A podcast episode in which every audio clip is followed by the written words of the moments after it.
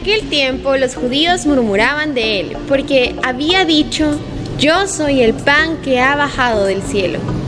Y decían, ¿no es este Jesús hijo de José? ¿Cómo pueden decir ahora, he bajado del cielo?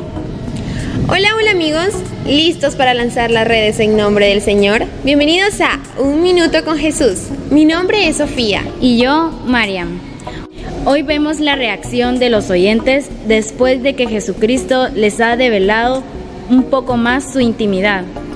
¡Qué grande es Dios! Se ha hecho pan para que lo comamos. Es vivo. ¿Quién más vivo que el Dios eterno bajado del cielo, el sueño de los sueños? Más no se puede pedir. En vez de estar contentos, le critican.